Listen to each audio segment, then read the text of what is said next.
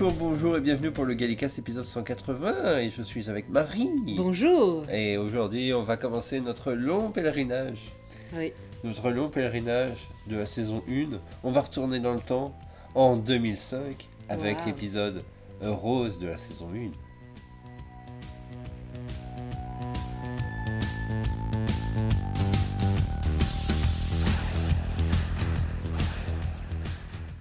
Mais avant de revenir en arrière, nous allons d'abord parler des news. Qu'est-ce que tu en penses? Oh, très bonne idée. Alors, tu sais très bien que je n'ai absolument rien préparé au niveau des news Oui, et non, que j'ai. Doctor Who News tout ouvert devant mes yeux. Euh, mais il y a quand même pas mal de trucs qui sont sortis, notamment le Doctor Who Magazine issu euh, numéro 580, 591. Avec Rose en couverture, mais Avec- pas, mais pas pas la Rose. dont on va parler ce soir. Oui, tout à fait. Euh, Il y a un gros article LGBTQIA+. Oui, voilà, c'est ça. C'est probablement pour euh, à l'occasion du mois des fiertés. C'est ça. J'ai hâte de le lire celui-là. Pour une fois qu'il n'y a pas Tennant en couverture. Oui, tout à fait. Ouais, il n'était pas sur toutes les dernières couvertures. Mais grosso modo, ça, mais sur la plupart. Ça, c'est la grosse nouvelle du Doctor Who Magazine, c'est, je pense, l'article. Tout le monde l'a posté sur Twitter. hein. Ouais. Les gens étaient super contents. Euh, Clara Oswald est bisexuelle, d'ailleurs. Oui, enfin, c'est dit C'était déjà la... dit dans la c'est série, bien la mais- série, c'est juste que tout le monde l'a oublié. hein. C'est bien confirmé et j'aime bien ça. Euh, l'autre grosse news, c'est l'actrice Indira Varma euh, qui a été annoncée comme étant la duchesse dans la nouvelle série, la prochaine Oui. saison. Moi, j'ai ma théorie, mais bon, toi, tu n'y crois pas. En quoi? Bah, tu m'as dit, ouais, non, c'est pas ça. Il y a plein de théories. Honnêtement, tu sais, je me désintéresse à peu près de toutes les news de la nouvelle série et prochainement des saisons. Parce que quand je vois les, les théories et tout ce qu'il y a, euh, je me dis. euh, Tu sais qu'il y a dans les trailers euh, qui étaient diffusés sur la BBC, il y en a Mhm. qui voyaient Matt Smith. hein. Euh, comment Mais Moi, c'est pas. Je, je m'intéresse pas, pas vraiment aux théories. C'est juste que là, ça me semble tellement obvious, tu vois. Oui, on verra, honnêtement, parce que euh, Ouais. je suis sûr que Russell T. Davis va, nous le faire à l'envers pendant toute cette saison, honnêtement.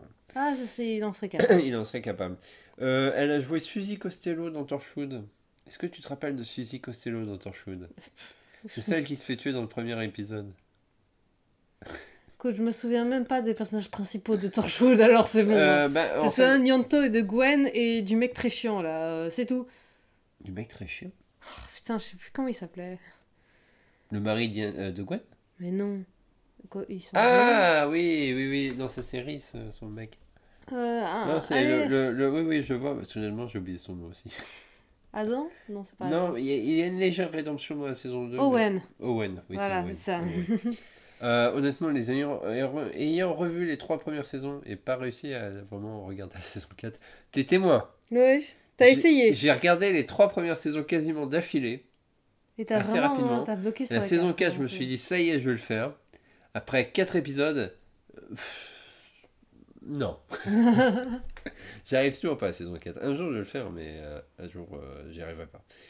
Euh, voilà, donc pour l'instant, elle a joué dans Game of Thrones, tu te rends compte, et dans Star Wars, elle a, elle a joué dans Obi-Wan, et c'est vrai qu'il y avait un personnage, une actrice dans Obi-Wan, je me disais, putain, elle me dit quelque chose, bah oui, c'était elle. Ok. Voilà. Euh, la sortie d'une nouvelle novélisation, d'une nouvelle version de Evil of the Dalek, écrite par Fraser Hines. Ouais, pas n'importe qui donc. Et qui, euh, l'histoire, c'est du point de vue de Fraser Hines. Ah, trop bien. Ouais. Du point de vue de Jamie, tu De veux dire. Jamie, oui, Ouais, c'est bien ça.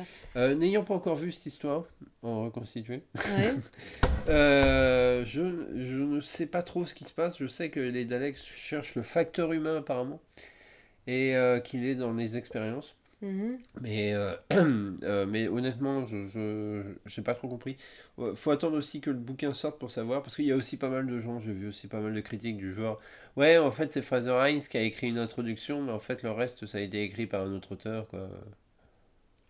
Oui, ça serait pas impossible, effectivement, mais bon. Mais non, mais je- moi, honnêtement, euh, j'ai envie de l'acheter parce que la couverture est super belle. La, voilà, la couverture est très belle, puis bon, bah, un, un- comment, un roman du point de vue de Jamie, pourquoi pas, quoi. Ouais, sachant qu'il y a un audio qui a été annoncé avec Trocton et Jamie. Il va jouer les deux rôles. Attends, attends, attends, attends, attends, faut que je te le retrouve parce que ça, ça vient de tomber, en fait. D'ailleurs, c'est même pas sur Doctor Who News, je l'ai retrouvé sur Big Finish. Enfin, si, c'est bien vrai. Il me semble que oui. Parce que le, le truc, c'est qu'avec Internet maintenant et, les, euh, et tout ce qui est euh, deepfake, euh, non, ça devient très difficile de savoir ce qui est vrai et pas vrai. Bah, jamais, rien que les covers de Big Finish sont parfois un peu. Ouais, elles sont déjà di- discutables. Je vais essayer de le retrouver. Euh, on va continuer sur autre chose pendant ce temps-là, pendant que j'essaye de retrouver, parce que bien sûr, c'est pas annoncé sur le site de Big Finish. Pareil que c'est juste annoncé sur Facebook ou sur Twitter. Euh, merci Big Finish. Parce que c'est pas une sortie euh, tout de suite, je pense. Mhm. Il a été annoncé aussi que BBC Studio va se lancer dans le métaverse. Ouais, 5 ans après tout. Ça croit après tout le monde. Quand tout le monde a- s'est dit, c'était pas une si bonne idée en fait. Ouais, ouais, hon- honnêtement, je suis pas sûr qu'il y ait grand monde qui participe. Parce que le métaverse, déjà, ça veut rien dire. Même Facebook est un peu en train de. Tout le monde Faire vache- s'en fout. Tout le monde s'en fout, ça marche toujours pas. euh, Et il y a pas mal de gens en fait qui disent toujours le même problème, mais les casques sont trop gros. Ouais, c'est lourd, hein. Ouais, et, même, les, même les casques, euh, même le Rift, en fait, bah, souvent les gens qui en ont un, le truc qu'ils reprochent, c'est qu'ils le prennent, la batterie est déchargée. Ouais. Et donc, euh, bah, ils n'ont pas le courage de le recharger. Euh, le, dernier, vrai. le dernier numéro du TARDIS est sorti, c'est le fanzine de la Doctor Who Appreciation Society qui contient une interview de Caroline Ford et de John Gorey et je crois qu'il est principalement sur euh, euh, The Keys of Marinus. Ah oui, une histoire que j'aime bien. Alors je sais pas si nous on peut l'acheter le fanzine honnêtement, j'ai jamais acheté Faut le, pas être. euh, le. TARDIS je crois qu'il faut être membre pour l'avoir. Oui, hein, c'est sur le même principe que le Fanderson. Hein. Tu n'avais que droit à- au fanzine que si tu faisais partie Ah du Fanderson. non, a priori Ah, il est disponible, mais euh, pour les pour l'UK. Donc je, je Ouais, sais pas s'ils le vendent. euh, Parce qu'ils ont plusieurs fanzines en fait hein, qui vendent. hein, donc à voir. Est-ce qu'il est... On va l'ajouter? Bah non? Euh, bon, en tout cas, il est sorti. Euh, les articles qu'il y a dedans ont l'air intéressants. C'est, je... T'as pas un numéro, de- un vieux numéro du Tardis, toi dans Non. Euh, non, non, c'était le 2 DWB que Oui, t'avais d'autres au bulletin et t'avais d'autres fanzines en fait. Oui, Notamment des fanzines spéciales fanfiction. oui. C'est pour ça que je les avais achetés, je trouvais ça trop drôle. Ouais, c'est génial, des fanfictions d'époque. Dans les dernières news qu'il y a eu, on a plus d'informations sur Doomsday. Est-ce Oui. que tu es contente? Je m'en fous. Oui. désolée, désolée, je sais qu'il y a des gens qui attendent euh, Doomsday. Et euh, l'actrice, elle a l'air cool en fait. Honnêtement, je suis triste que c'est pas un arc qui se passe limite dans la, dans la série. Parce que, bah. bah, Ils ont annoncé en fait ce qu'elle allait sortir un peu plus en détail, donc maintenant on sait à peu près les dates de sortie. J'ai pas la liste sous les yeux, je sais pas pourquoi, pour une fois Doctor Who News ne l'a pas fait. Ah si Donc ça commence le 5 juin sur le site de Doctor Who, en version digital. Donc ça va être à mon avis une histoire ou peut-être une vidéo, je ne sais pas, il précise pas. Euh, ce sera la première heure de l'aventure. Après, c'est les 4 heures euh, qui sont suivies euh, dans le Doctor Magazine. Et ça se termine le 22 juin. Entre-temps, on aura bien sûr les comics, l'audio de Big Finish. Il y, a, y a un ou deux romans aussi qui ont été annoncés. Un, c'est sûr. Deux, je suis pas sûr. mhm. Ça a l'air beaucoup plus moins con- enfin ça a l'air beaucoup moins confus que Ouais, Time Lord plus Victorious, condensé, plus condensé. ouais, plus condensé. En fait, moi le problème c'est que j'aimerais j'ai envie de jouer le, le jeu, acheter les trucs. Mais d'un autre côté, euh, j'ai peur d'être déçu et d'avoir acheté tout ça pour rien. Oui, je sais ce que tu veux dire, oui. Après, bon, il y a des choses qu'on aura déjà d'office, notamment le Toto Magazine. Magazine, oui, euh, le ski à sera en ligne. Oh, honnêtement, j'attends de voir ce qui va sortir en ligne pour voir si ça vaut le coup ou pas. Ouais, c'est ça, oui. On, Parce pourra, on pourrait au moins déjà faire ça. Et, et voir, de toute manière, il faudra un de ces jours faire une commande Week Finish si on veut acheter euh, Dark Season. Ouais, les, les prix ont abusé sur un Big Finish. Maintenant, tu as des frais supplémentaires de commande. Mais ah non. Si, en physique. Euh, ça devient extrêmement cher.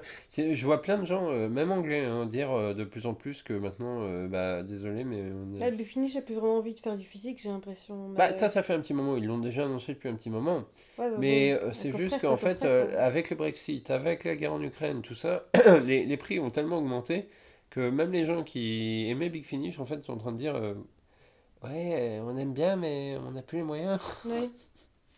Et, euh, Voilà, moi c'est ce dont on parlait euh, hors, euh, hors euh, micro tantôt, euh, c'est Ouais. à quel point euh, les dépenses en général les gens sur tout ce qui est euh, comment, Sur la vie comme- entertainment Ouais, euh, euh, diminué, hein. vraiment diminué. Bah là, euh, euh, l'annon- Ouais. l'annonce n'a pas encore été tout à fait faite, Ce sera peut-être le cas euh, lundi lorsqu'on sortira le podcast. Ce hein. sera fort probablement le cas parce que c'est un truc qui est en train de se passer en tout cas. Euh, parce que l'éditeur Network on Air, euh, qui était un, gros gros éditeur DVD. Blu-ray euh, de britannique, euh, qui éditait énormément de télévision, surtout d'IT d'ITV. ouais, surtout de l'ITV, mais de tout en fait. Ouais. Dans les archives, parce qu'ils ils éditaient aussi des trucs BBC, quoi, ça arrivait. Mm. Euh, des trucs au- qui sont pas disponibles sur les plateformes en streaming, bah, vient de faire faillite en fait. Oui. Mais du jour au lendemain, enfin, du jour au lendemain, oui et non, parce que en fait, ça fait un petit moment qu'on sait que Network n'allait pas si bien que ça financièrement, Oui. mais ils continuaient à éditer des trucs de dingue.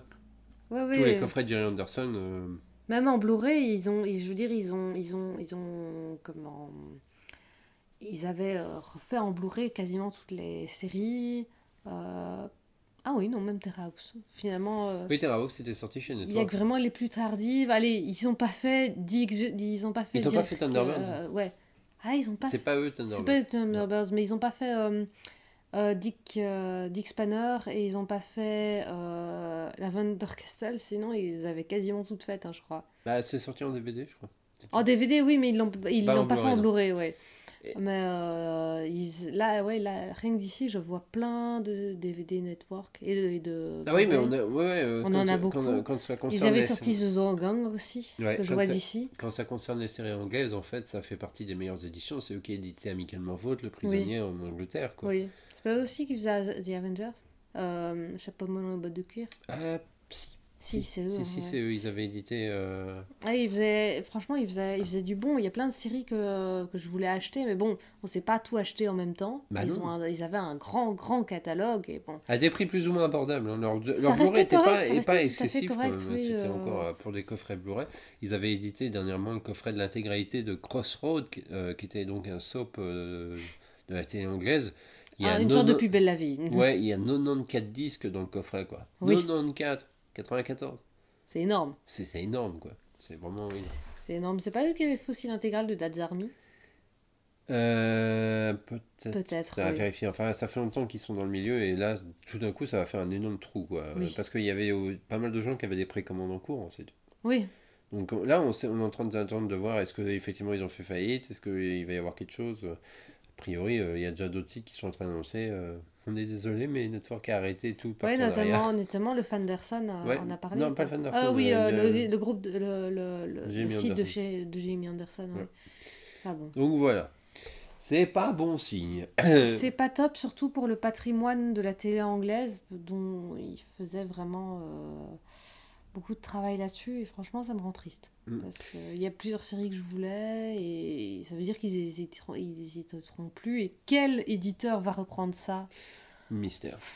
Ouais. On va passer sur la dernière news. Euh, Ils ont sorti le générique de Good Omens saison 2. Il y a David Tennant. Voilà, c'est ça.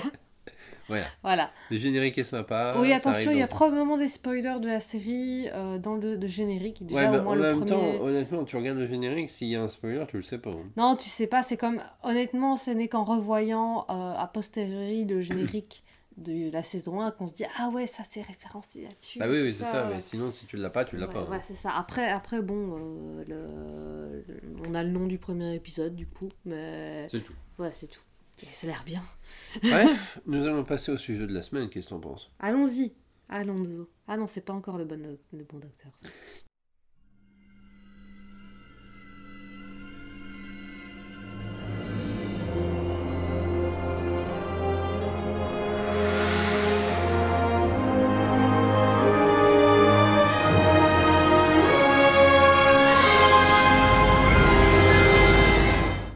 Sujet de la semaine, premier épisode de la saison 1. On retourne en 2005, plus exactement le 26 mars 2005 pour sa diffusion anglaise, le 5 novembre 2005 pour sa diffusion française. Ah, c'est très Il cool. hein. s'agit de l'épisode rose, que ce soit en français, en anglais ou en allemand, apparemment. Ok.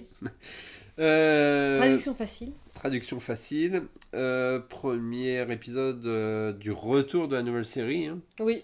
Euh, bien que Doctor Who n'était vraiment pas totalement absent de, du paysage audiovisuel anglais, comme Non. je le dis dans mon article, euh, que vous n'avez pas encore lu parce qu'il n'est pas encore accessible. Mais euh, juste avant, on avait eu la diffusion sur le site du, de la BBC, Scream of the Shark. Oui, avec un docteur inédit, donc qui n'a plus réapparu ensuite. Qu'on, celui qu'on appelle le docteur Shalka, qui est Oui. un neuvième docteur alternatif. Joué par Richard Grant. Ah, ce cher Richard Grant. Russell T. Davis n'aimait pas le jeu. Apparemment, il déteste le jeu de Richard Grant dans cet épisode-là. Il trouve qu'il a fait du jeu de merde et qu'il était là pour gagner son chèque. Je te jure que c'est vrai. Mais écoute, euh, je n'ai jamais tout à fait 100% fait confiance de, à Russell T. Davis pour avoir bon goût. C'est un peu bizarre. ouais, euh, mais je pense qu'on ne sait pas tout ce qui Mais ouais, c'est ça, il aime peut-être pas le gars, c'est tout. euh, je sais ça pas. peut, Oui. euh. Bah non, il l'a. Ah non, c'est vrai, c'est dans la saison 5. Ah non, non, c'est 7. avec Moffat qui euh, Ouais, c'est avec qu'on Moffat voit qu'il a. Grant. là, non, oui. Et il est de la grande intelligence euh, dans cette période-là. Et c'est un excellent acteur de. Alors, épisode de Russell T. Davis, euh, produit par Phil Collinson, euh, Julie Gar- non, coprodu- euh, producteur exécutif, délégué aussi, euh, Russell T. Davis, Julie Garner, Mal Young, euh, et réalisé par Keith Boak, euh, puisque l'épisode fait partie du bloc 1 des épisodes, c'est-à-dire qu'ils ont réalisé trois épisodes en même temps pour le coup, Mhm. et les trois sont réalisés par Keith Boak, et le premier c'est Rose, et le deuxième et le troisième qu'il a réalisé c'est euh, la Troisième Guerre mondiale, avec les Slevin. Ah oui Ah Pas de bol, hein, le gars. Ouais Euh, Donc c'est les deux épisodes des Seasons, c'est ça Oui, c'est ça, le double épisode. Ouais. Pas les meilleurs, alors que Rose, franchement, voilà. Ouais, ça va. Et le directeur de casting, et ça j'en parlerai un tout petit peu plus tard, mais il s'agit d'Andy Pryor. C'est une compagnie de casting qui existe et qui, depuis 2005, et même encore maintenant, gère le casting de toute la série. Ah oui. Tout passe par lui. Tout le monde passe par lui, ouais. Euh, c'est lui qui, a, qui, qui découvre tout le monde. Ouais, c'est ça. Ouais. Quelqu'un- il regarde Jodie, il dit Ah, c'est toi. Mais apparemment, euh, c'est un... le gars, c'est un gros du milieu, quoi. Donc, c'est Ouais. pas, c'est pas, c'est normal que ce soit cas. Mais saurais-tu me résumer l'épisode? Alors, nous avons une jeune fille qui vit sa vie tranquillement à Londres. Euh, elle euh, travaille comme vendeuse dans, une, dans un grand magasin, une sorte de Arrows, Finlay. euh, C'est un de- croisement entre Fenwick et. Fenwick et, et oui. Euh, donc elle vit sa petite vie et puis elle doit finir son quart de travail, je suppose. Ouais. On ma- le magasin ferme. On lui refile la caisse de la. Non, c'est pas la caisse en fait. Mais non, je sais que c'est. Oui, mais j'allais le dire, de la pardon. loterie des employés, quelque chose qui se fait beaucoup dans. En Angleterre, ouais. Ouais, bah, bah, même, euh, même. En tout cas, en Belgique, euh, j'ai déjà, j'ai déjà participé à ce genre de caisse. Pas, Ah ouais pas là où je travaille, mais où j'ai travaillé avant, oui, je l'ai déjà fait. Et ça se faisait beaucoup, en tout cas, même de l'époque de mes parents, ça se faisait énormément. Ah bah en Angleterre aussi. Euh, D'ailleurs, le bureau de mon père avait une fois gagné euh, une belle grosse somme, je crois quelque chose comme 1000 euros. Ah. Ouais, c'était sympa. Ouais, mais réparti avec tous les gens Oui, qui ont ça, participer, t'as un euro quoi. Non, non, non, non, non, je pense qu'ils ils avaient tous eu une petite. euh, ils étaient 15-20, donc oui, Ouais. ils avaient une cinquantaine d'euros chacun, du déjà genre, quoi. C'était sympa. Euh, Du coup, j'en étais. Ah oui, donc la, la la caisse de la loterie, elle va à la cave pour le, le refiler au gars, euh, Le chef électricien. le chef électricien, voilà, qui s'occupe de ça. Sauf qu'elle le trouve pas. À la place, elle trouve des, des mannequins qui bougent et qui essayent de la tuer. Il y a un gars chelou avec des grandes oreilles et quasi chauve et une, et une, euh, une veste de nazi qui lui prend par la main et Ça, qui lui dit... pas censé le savoir. Ouais, voilà. Et qui lui dit ah, cours, cours euh, et Elle me dit Ouais, le gars, le chef électricien, bah, il est mort, vas-y, casse-toi. Euh, c'est un peu ça parce que euh, il lui dit Bah oui, vas-y, casse-toi, parce qu'après, il fait exploser le magasin. Ouais. Euh, elle- il revient chez elle le lendemain parce qu'elle a récupéré un morceau du. du d'un truc en plastique, là. d'un De bras. Voilà, le bras d'un d'un mannequin. Et euh, il l'a traqué jusque-là. euh, le bras essaie de le tuer. Voilà. Puis il se casse. On devrait faire les jeux de, des, ré- des pires résumés. Oui, oui, désolé, aujourd'hui, j'ai pas d'énergie. hein. Euh, après, il se casse. Rose euh, essaye de se renseigner sur ce mec. euh, Mickey, ah oui, c'est vrai que j'ai oublié de parler de Mickey, donc son copain là, qui est un peu, euh, un peu naze. Euh, il... c'est pas grave. Les résumés shredded. je suis désolée, là, il est vraiment très nul mon résumé. D'habitude, je suis mieux que ça. Hein. Ah oui, oui, d'habitude. Non, oui. là, là, là, à mon avis, j'ai- désolé, j'ai plus de, j'ai plus d'énergie. Est-ce que ton résumé reflète pas un peu l'épisode? Un peu, et pourtant je l'aime bien, honnêtement je l'aime bien, mais euh, c'est aussi passionnant que ça. En tout cas, le début est aussi passionnant que ça. Euh, du coup, ça devient un petit peu plus intéressant quand ils vont, ils vont trouver un gars, un complotiste qui euh, s'intéresse à la vie du docteur avec des photomontages vraiment pourris. Oui. Euh, Mickey se fait transformer en, en plastique. Oui. Et ils vont manger de la p- p- p- pizza. Pa, pa, pa. Euh, Mickey, Mickey, Mickey pète un câble. Le docteur réapparaît pour, euh, pour lui dire vas-y, viens, cours. Euh, Raconte pas tout l'épisode. Ouais, ok. Ouais, ah oui, c'est vrai. Ah, c'est ça en fait. Je suis partie à raconter tout l'épisode. Oui, J'ai pas fait de C'était un résumé. résumé. hein. Oui, oui. Bref, c'était la conscience Nestine et qui essayait de, de choper Londres avec les automnes. Voilà. Voilà, exactement. Désolée pour ce résumé. Franchement, vous me connaissez, je fais ça mieux d'habitude. Oui, je suis c'est fatiguée. vrai. Et qu'est-ce que tu penses de l'épisode? Ah ben moi, je l'aime bien. Ça s'entend pas. Euh, non, concrètement, euh, qu'est-ce que tu penses? Est-ce que tu penses. Toi, tu l'as vu en premier ou pas, cet épisode? Non. C'est pas le premier épisode que tu Non, as le vu premier que j'ai vu, c'est celui avec le bus. Ah oui, merde. C'est Euh, pas forcément le meilleur. Mais tu l'as revu après alors? De quoi? Ce premier épisode Tu l'as vu après le Ah oui, bus, ou- oui, après le bus, oui. euh, en fait, j'ai vu le bus, ça m'a intrigué, j'ai été regarder, et oui, j'ai commencé par, euh, la, La par. Rose, oui. Je considère pas que vraiment avoir vu l'épisode du bus en premier parce que j'avais pas conscience de ce que je regardais. hein. Ouais. Et mon père a zappé en plein milieu, Comme d'hab. comme d'hab. Euh, donc, euh, j'ai vu vraiment que le début du bus. Donc oui, j'ai été voir Rose, de voir de quoi il s'agissait, parce que, bah oui, une série, ça se commence par l'épisode 1. hein. On, ne, on ne passe pas le neuvième docteur. Non. Don't- Skip Nine. Voilà. C'était tout, c'était tout un trend, ça, à une époque. Oui, d'ailleurs, pendant un temps, j'ai voulu commencer par euh, An Unlovely Child et puis je me suis rendu compte que c'était un peu galère. Ouais, 1963 quand même. Mais tu sais, moi, il m'était arrivé la première, la première fois que j'ai enfin, je l'ai déjà dit dans le Gaïkas, mais la première fois que j'ai voulu m'intéresser à Doctor Who, je regarde, je me suis dit, oh, je vais commencer par le début, en 63.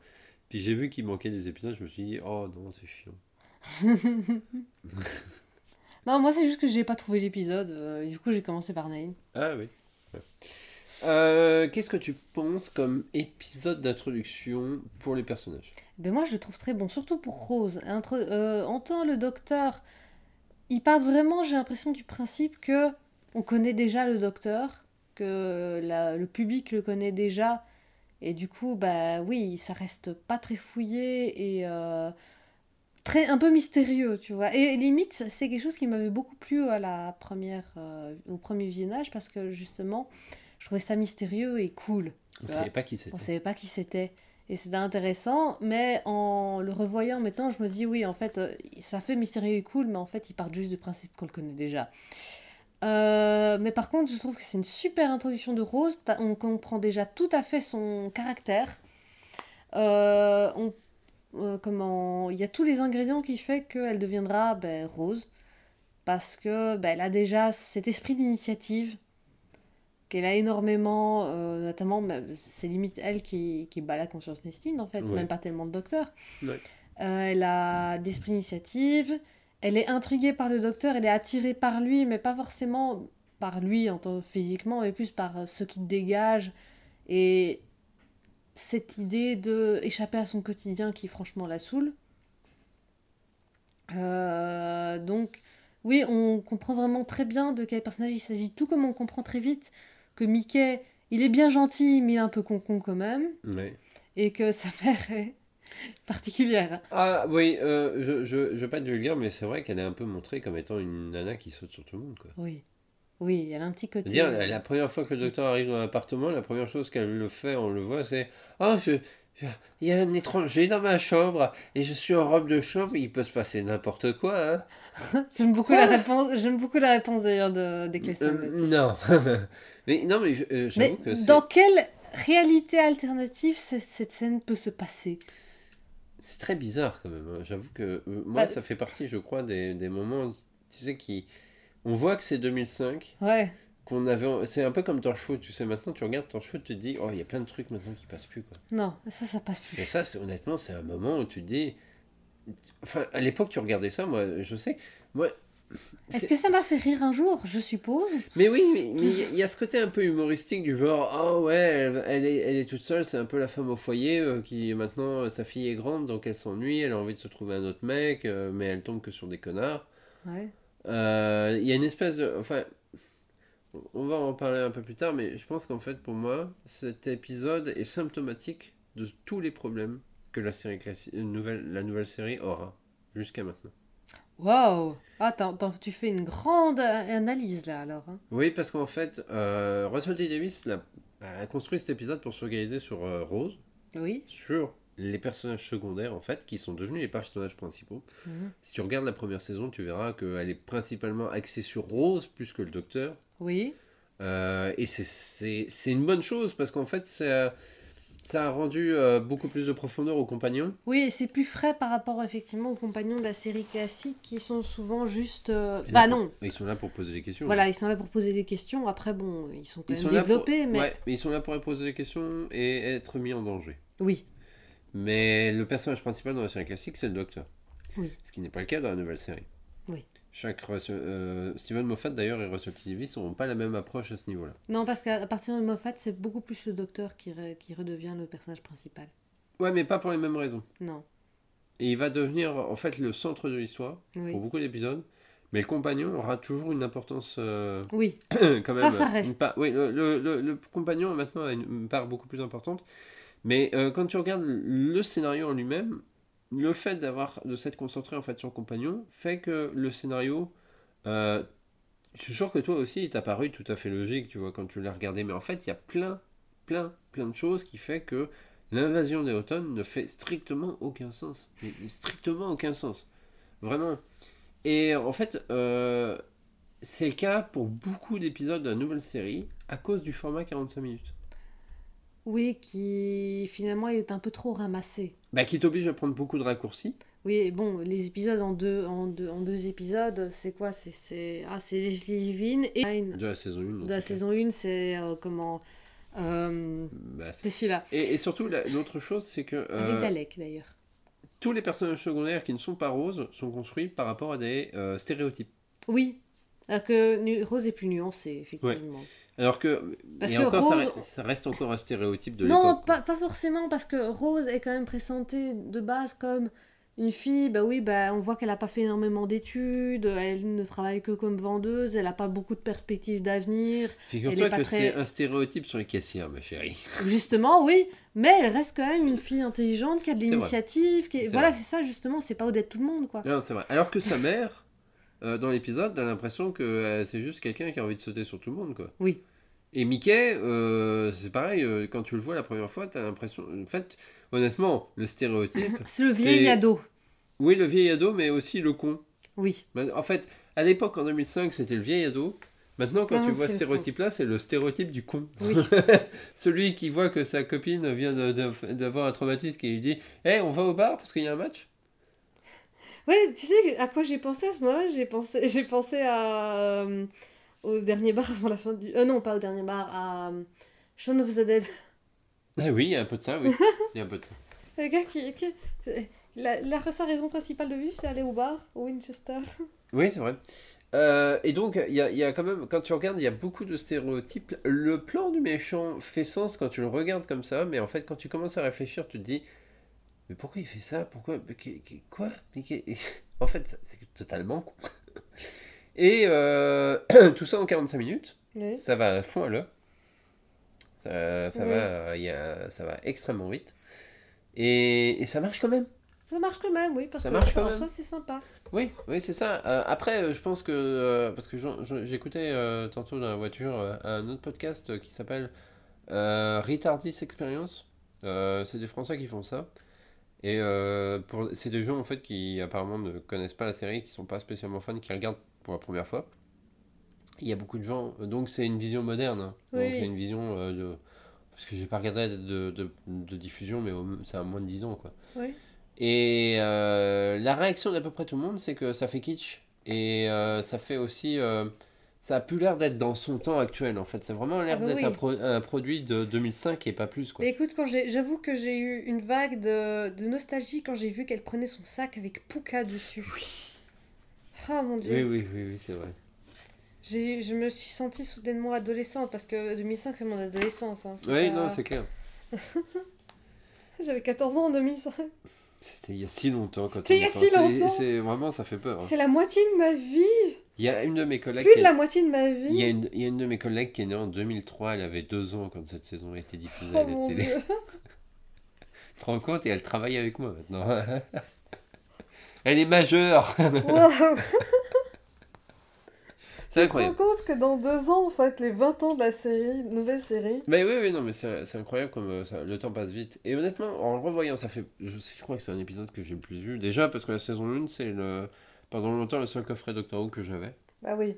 Euh, en anglais en plus. Ah, T'as pas skippé Nine du tout, toi. Ah, pas du tout, non, pas du tout. Euh, mais j'avais pas les moyens d'acheter les autres coffrets. En fait, je les ai... Enfin, je les ai achetés peu de temps après, mais pendant... disons que pendant un long moment, j'avais la saison 1.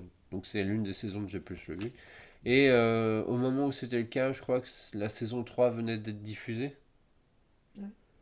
Donc, euh, j'avais juste pas la saison 2 et la saison 3 parce que. euh, Ouais. Voilà, je crois que je l'avais acheté en Angleterre en plus ce coffret. J'ai un doute, je, je sais plus exactement. Soit j'ai acheté par Amazon, soit, soit en Angleterre de toute façon. Mais ça coûtait cher. Hein. Oui. C'était un coffret qui coûtait cher, donc c'est pour ça. Enfin bref. Euh, on va passer au, à l'infodumping euh, sur le tournage de cette, euh, cette saison. Je vous avais promis Ouais. des informations dont on parle pas souvent. Mais ce qu'il y a par contre, c'est que t'as pas dit si tu aimais cet épisode finalement.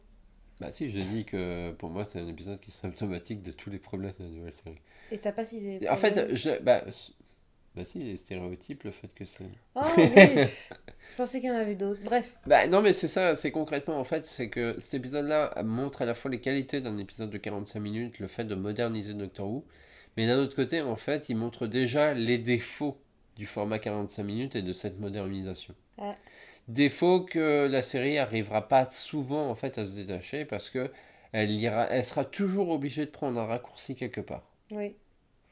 Et que et par par contre, les doubles épisodes, c'est très rare qu'il y en ait des très bons. Je trouve. Ouais, mais c'est pas, c'est parce qu'en fait, ils sont pas toujours super. C'est de Moffat, en fait, je trouve qu'ils passent le moins bien parce qu'eux, ils sont souvent déséquilibrés. Il y a Ouais. une grosse différence entre le premier et le deuxième épisode, souvent. Ouais. Et c'est souvent ça. Mais sinon, euh, par exemple, tu vois, quand on va revoir l'épisode avec Leslie Vin, tu vas voir qu'il est pas si mauvais que ça. En fait, c'est juste que bah, les, les extraterrestres qui pètent, même le réalisateur était en train de dire à Russell T. Davis T'es sûr? T'es sûr que c'est une bonne idée d'avoir des extraterrestres qui arrêtent pas de ricaner et qui pètent? Et surtout, oui, bah, il y a ce côté un peu grossophobe. Quoi. Enfin bon, bref. Ouais, bon, on en reparlera quand on arrivera à ces épisodes, hein, je vous rassure, parce qu'il y a beaucoup à dire. Alors, parce que de toute façon, je vais parler de Keith Book euh, dans le, dans le portrait de la semaine. euh, Ah, parce- ok. Ouais, parce que c'est l'un des ceux de... Enfin, C'est là où t'as trouvé le plus d'infos. oui et non, en fait, euh, vous allez voir. Ah, ça, c'est ça c'est du... Je vends mon sujet. Alors, euh, déjà dans les personnages, donc on a Billy Piper, on a Christopher Eccleston, on a Noel Clark qui joue Mickey, on a Penelope... Non, non, pardon, pas euh, Jackie, euh, Camille Coduri qui joue euh, Jackie Tyler. Oui. Euh, les, ce sont les quatre personnages principaux de cette saison. Mhm. Même si euh, Mickey et Jackie, en fait, sont là par intermittence. Ouais. Les deux vrais personnages principaux, c'est euh, bien sûr Christopher Eccleston et Billy Piper. Après, les deux personnages prennent de l'importance, mais peut-être un peu plus dans la deuxième saison, si mes souvenirs sont bons. Oui, beaucoup plus dans la deuxième saison, parce qu'il y a beaucoup plus de temps, surtout Mickey. Mais, euh, alors, pour la petite anecdote, il y a une raison pourquoi Mickey est si absent, en fait, de la saison 1. Et oui, et c'est, je, Et oui. je l'ai appris il n'y a pas longtemps, et Ah je ne le savais pas. C'est en fait parce qu'il était en ce moment en train de tourner en, Thaïlande euh, le remake d'une série anglaise qui s'appelle Off Dozen. Oh mon dieu, oui. Et oui, il est dedans. Alors, je n'ai pas vu cette série, ni même la série originale, je ne la connais pas. Je, je, je, sais juste que c'est c'est un peu une série humoristique. Je, ouais, je n'ai pas eu le temps de me renseigner là-dessus.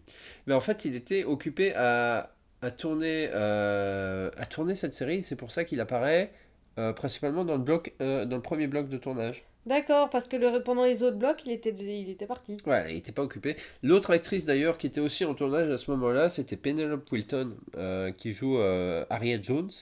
Et c'est pour ça qu'elle se retrouve aussi à tourner si tôt dans la série, en tout cas. euh, parce qu'elle était en train de, aussi de tourner dans le film de Woody Allen, Match Point. D'accord.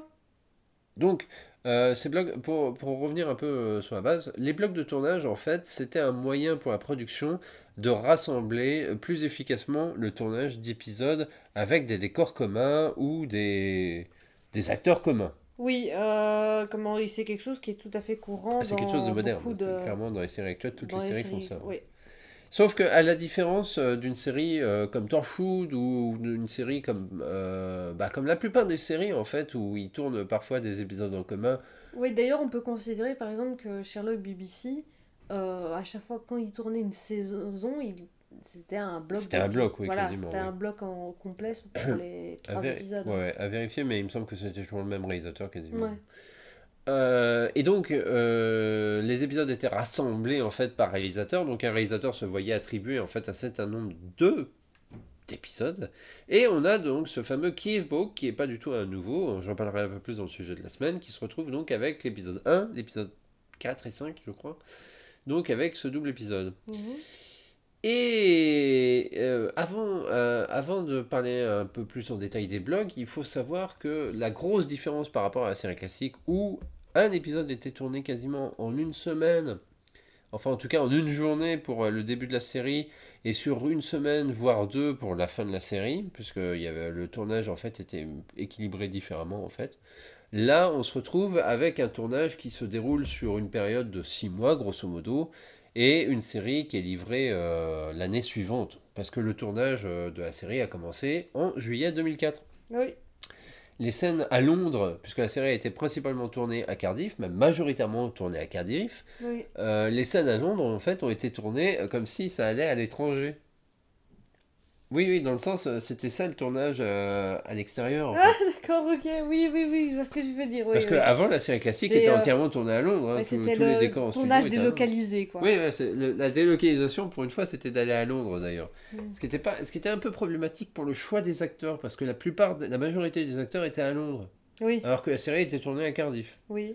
Donc ça veut dire que les acteurs devaient vivre à Cardiff pendant un certain temps. Ouais, mais en même temps, c'était, c'était, euh, c'est ce qui- c'est un des fers de lance de la série, de cette série de 2005, c'est que c'est une série du Pays de Galles. Oui. C'est ce qu'on peut mettre en avant. C'est une production locale.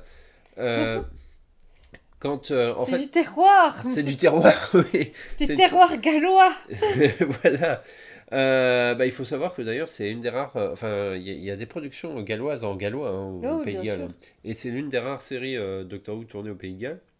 Maintenant, il y en a un peu plus, je crois, mais à cette époque-là, euh, euh, il n'y avait pas une énorme, une si grosse production au Pays de Galles. hein. Ouais. Donc, c'était le début.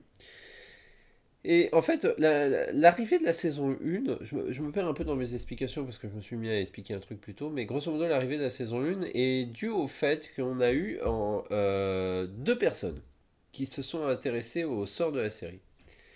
Et l'une de ces personnes, c'est Jane Trantor, qui était le responsable de la- du département de fiction de la BBC, qui s'est dit Tiens, mais euh, qui était fan de Doctor Who, en tout cas qui aimait Doctor Who euh, quand elle était jeune, et qui s'est dit Mais tiens, qu'est-ce que, est-ce que les droits de Doctor Who sont disponibles actuellement? Parce que ah, jusqu'à jusqu'à 2003, en fait, les droits de Doctor Who étaient un peu en limbo à cause du téléfilm de 96. Ah oui. En fait, ce qui s'était passé, c'est que BBC, BBC Worldwide, euh, Fox et Universal avaient fait un partenariat pour produire le téléfilm. Téléfilm qui aurait pu servir pour une série, mais qui finalement n'était pas le projet de série qu'on avait et qu'on a en tête. Oui. En fait, le projet de série a donné le film, mais c'était deux projets différents. Mhm. Et euh, bah finalement, il n'y a pas eu de série parce que le, le téléfilm n'a pas tellement marché aux États-Unis, pas suffisamment en tout cas. Ça n'a pas été une catastrophe, mais ça n'a pas été le succès euh, Escompté. à escompter. Et je pense qu'à cette époque-là, honnêtement, quand ils ont fait le téléfilm, la plupart des chaînes se disaient déjà non, il n'y aurait pas de série. Quoi. Oui. Et je pense qu'ils étaient prêts à faire quelque chose si le succès était au rendez-vous. Mais ils pas été s'attendaient pas spécialement à un Voilà, succès. c'est- Voilà, c'était un peu le truc. Fallait produire un truc, ils l'ont fait quand même. Et, et donc, euh, bah, en 2003, la BBC se réintéresse à ça. De notre côté, il y avait quand même des productions qui se faisaient sur le site internet de BBC, euh, de la BBC, donc BBC i. Euh, c'était euh, c'était un peu spécial parce qu'en fait, le- la BBC à, à cette époque-là avait deux sites web officiels. Euh, et les mêmes choses, mais pas tout à fait les mêmes choses D'accord. des équipes qui s'en occupaient complètement différents. Et euh, d'un côté, sur le BBC euh, tu vois, c'est super dur à savoir. Mhm. Dans les années 2000, en fait, il y a eu plusieurs épisodes animés qui ont été produits. Oui, notamment Scream of Jaka dont on a parlé tantôt. Voilà, en 2003. Il y a eu Shada aussi, je crois. Shada qui était produit juste avant. Et mais qui... Come to Time. Death Come to Time qui était produit avant aussi. C'est le premier projet d'ailleurs, Death Come to Time. Et ensuite, on a eu aussi Real Time avec euh, Ah oui, je. Real. Voilà. Et dans Scream of the Shortcut, euh, l'équipe qui s'en occupait avait l'intention de produire la nouvelle version de Doctor Who pour le monde moderne. Et ils s'étaient déjà rassemblés, de- enfin intéressés pour voir si les droits étaient disponibles. Sauf que, bah, en fait, la production de la nouvelle série avait plus ou moins déjà débuté à ce moment-là. Ah ouais. Les personnes ne le savaient vraiment. Oui, donc il faut. ouais. Donc, euh, le coffret, le- la production Scream of the Shalka, euh, a- on leur a coupé l'herbe sous le pied, grosso modo. Mhm. Ça a juste été diffusé, ça a été nulle part. La BBC, euh, donc Jane Trantor, euh, confie le projet de Doctor Who à Russell T Davis. Elle pense direct à Russell T Davis parce que, à mon avis, dans le milieu, ça se savait que le gars il voulait faire du Doctor Who. Ouais. On se demande pourquoi quand on voit Dark Season. Ouais, personne n'avait absolument reconnu euh, Doctor Who. Doctor Who dans Dark Season, évidemment. hein. Grosso modo, Dark Season, c'est et si le septième Docteur avait été à l'école? Et était une fille. Elle était une fille. Euh, et on- donc on a, euh, en fait, ça, euh, quand tu regardes un peu la, la jeunesse de la série classique, à partir de 2003, tout s'est enchaîné assez rapidement. La genèse de la mo- série moderne. du coup. La jeunesse de la série moderne, oui. Pardon. Euh, puisque le casting, même, même le casting de Christopher Eccleston, il y a eu plusieurs acteurs qui ont été castés, et la presse parlait déjà de Bill Bailey, Bill Nighy, euh, Oui, des gens euh, très bankable. Ouais, des, des gens de l'acteur, enfin, tout le monde voyait, ces- et on voit toujours ces acteurs en tant que docteur, d'une Ouais, moi j'ai quand même un gros regret quand Bill Nighy. Bill Nighy n'ait jamais été le docteur. Ça aurait été sympa, ouais. Mais, euh, et donc, euh, Christopher Eccleston, a, de lui-même, de son côté, apparemment, avait euh, envoyé un mail à Russell T. Davis quand il a, eu euh, quand il a entendu parler du projet pour savoir s'il pouvait postuler. Qui ça? Christopher Eccleston. Ah oui. Et Christopher Eccleston était de base en tête de liste des acteurs pour être choisi parce que il avait déjà travaillé avec Russell T Davis sur une série qui s'appelle, enfin une mini-série en deux épisodes qui s'appelle The Second Coming. Ah, on, on l'a, je On l'a toujours pas, faut qu'on On l'a l'achète. pas. Hmm. Euh, qui est une. J'espère que c'était pas une édition network. Hmm, c'est possible. je regarder. Et donc, euh, cette série, euh, il avait adoré travailler avec Russell T. Davis, donc il était intéressé de travailler sur Doctor Who, surtout qu'il voulait s'éloigner un peu du rôle trop sérieux, en fait, parce que jusqu'à présent, il avait fait surtout des rôles sérieux. J'en parlerai un peu plus en détail quand on reviendra dans le portrait de la semaine sur Christopher Eccleston. Euh, le- la deuxième personne à être castée, euh, ça a été Billy Piper. oui. Billy Piper, qui bizarrement par la presse anglaise était euh, presque comme choisi avant la production.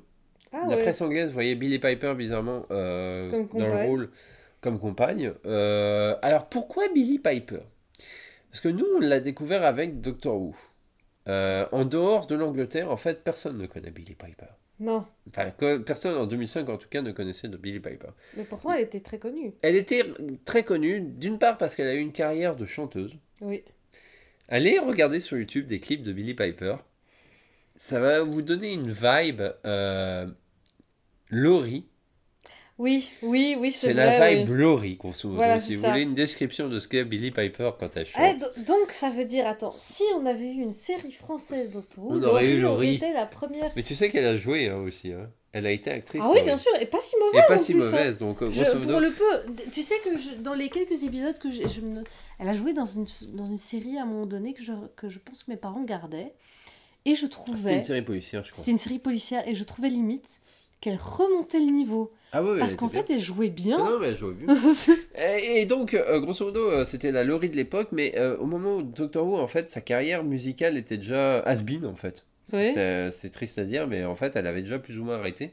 Et elle avait commencé, elle s'était retournée, en fait, vers sa passion, l'une de ses passions premières. Mhm. C'est pareil, je reviendrai plus en détail sur Billy Piper au moment du portrait de la semaine. Très bonne idée. On- Vous en faites pas, on va tout faire, dans- on va faire l'intégralité de la saison. Et euh, en fait, elle venait de jouer dans une série qu'on a acheté en DVD mais pas regardé, qui c'est, euh, c'est la version moderne des Canterbury Tales. Ah oui, effectivement, on l'a pas encore regardé. Alors c'est Carlton qui a édité. euh, C'est Carlton. Qui a édité. euh, Donc c'est Second encore pire. Parce que pour Oui, les parce que pour trouver des Carlton, c'est la croix et la bannière. Je Bon. crois même que Carlton n'existe plus. Non, ça n'existe plus, je pense. Euh, et donc, voilà. euh, c'est les deux grosses annonces. Alors, autant Christopher Eccleston a été très bien accueilli dans la presse. Oui. Autant Billy Piper, euh, elle s'est fait bâcher. hein. Et je- Twitter n'existait pas encore à l'époque, mais je pense que si elle Ouais, avait eu un serait- compte Twitter, elle se serait fait Voilà, bâcher. alors mais, que euh, maintenant, universellement, c'est, ça reste la, l'une des compagnes préférées de beaucoup de gens. Euh, The One, quoi. Ouais. Ouais. Alors, les- le, le- le tournage a commencé en juillet 2004. Euh, étonnamment, c'est pas Rose qui a été tourné en premier, Oui, puisque c'est Alien of, l'épisode Alien of London qui a été les premières scènes tournées. oui. Exactement, c'est les scènes euh, avec le cochon. Ah ouais. Voilà. On en Euh, parlera plus Carlton en détail. existe encore. Ah, Carlton existe encore. On en parlera plus en détail aussi dans le, quand on reviendra sur ces épisodes-là. Euh, mais grosso modo, le tournage de Rose a commencé en, en- en juillet et euh, c'est a duré plus ou moins parce qu'il y a eu les scènes de maquette qui ont été tournées en octobre. Euh, donc, en fait, ils ont profité euh, du beau temps pour tourner toutes les scènes à Londres. Ah Ils se oui. sont focalisés sur toutes les scènes à Londres. Et Mhm. après, ils ont tourné tout en studio en Angleterre, dans un hangar, en fait. euh, enfin, à Cardiff, qu'est-ce que je raconte Bien sûr que c'est Oui. en Angleterre. Euh, à Cardiff, dans un hangar qui était malheureusement trop près d'une Euh, base alors aérienne. non, Cardiff n'est pas en Angleterre. Non, Cardiff est au Pays de Galles. Voilà, Cardiff est au Royaume-Uni. voilà. Effectivement, quelle bêtise je dis. Euh, chose à savoir, euh, l'appartement de Rose et de Mickey, c'est un décor. Oui. T'as peut-être pas, tu, tu le sais en fait, mais c'est assez étonnant de voir un décor quand même si petit en fait, parce que d'habitude, comme c'est des étroit. appartements de décor d'intérieur, tu sais, t'as toujours cette- l'impression qu'ils font, ils sont plus grands que le bâtiment. Oui, effectivement. Et donc c'est des décors, mais, mais par contre, alors il y a eu beaucoup de séquences euh, retournées, il y a eu beaucoup de séquences supplémentaires euh, qui ont débordé en fait sur le bloc 2.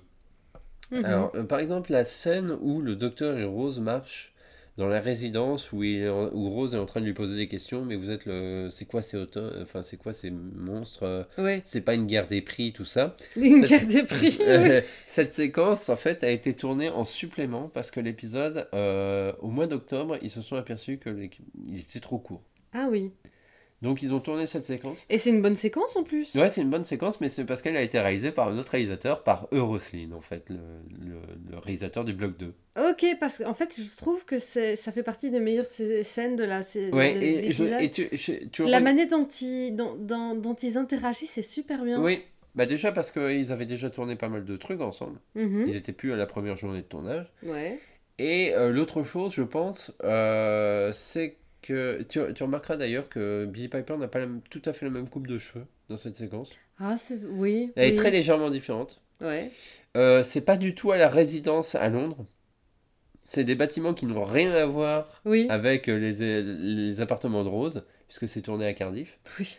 Euh, et surtout, bah, elle- je pense, euh, c'est pas précisé, mais je pense qu'il y avait une séquence beaucoup plus courte à la place. Mhm. Une scène beaucoup plus courte. Euh, parce que celle-là, elle a été euh, écrite en dernière minute. Mhm. Mais c'est pas la seule scène qui ont été tournées, parce qu'apparemment, il y a aussi pas mal de scènes dans les appartements, enfin dans l'appartement de Rose, qui ont été retournées. Parce que Russell T. Davis n'était pas content euh, des arrière-plans qui étaient utilisés derrière la porte d'entrée. Tu sais, de, du euh, enfin de, de la photo de Londres floue euh, qu'on voit derrière la porte d'entrée et derrière les fenêtres en fait. Ouais. Apparemment, il n'était pas très content. Et il n'était pas trop- tout à fait content aussi du, du look de l'appartement qui est très rose. Je sais pas si tu as remarqué aussi. Ah, extrait... Il On est voit super c'est, ouais, l'appartement de deux, deux filles. hein.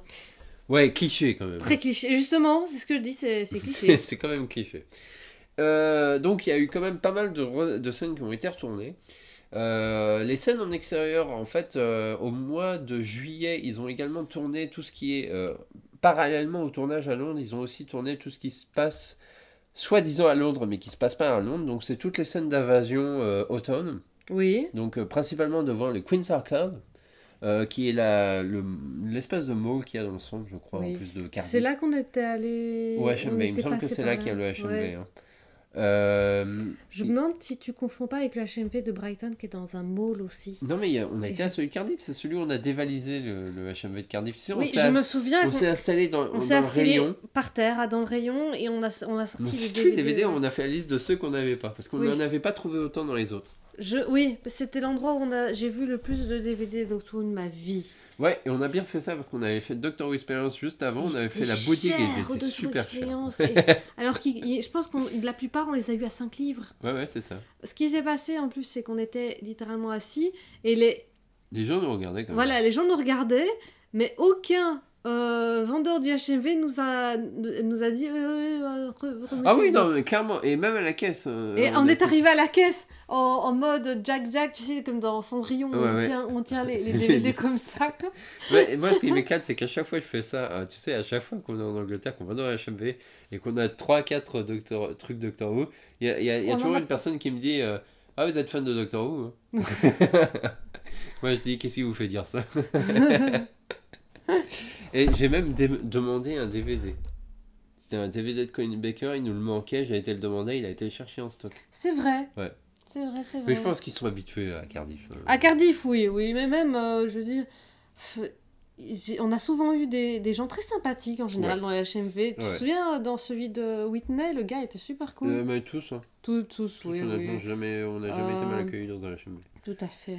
Enfin, pour continuer sur le tournage, donc, il faut savoir qu'ils ont bloqué cette rue euh, pendant trois jours. Mhm. Enfin, une des grandes rues principales de Cardiff aussi pendant trois jours.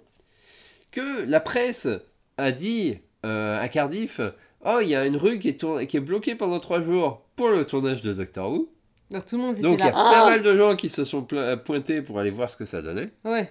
C'est à partir de ce moment-là d'ailleurs qu'ils utiliseront un nom de code pour essayer de dissimuler le tournage. Nom de code qui se trouve être Torchwood. Ok. Qui est l'anagramme de Doctor Who en fait. Ah bah oui. C'est bien euh, pratique, dis donc. Ah, et oh, ce sera utilisé plus tard, on se demande comment. Et donc, euh, ils avaient loué un bus.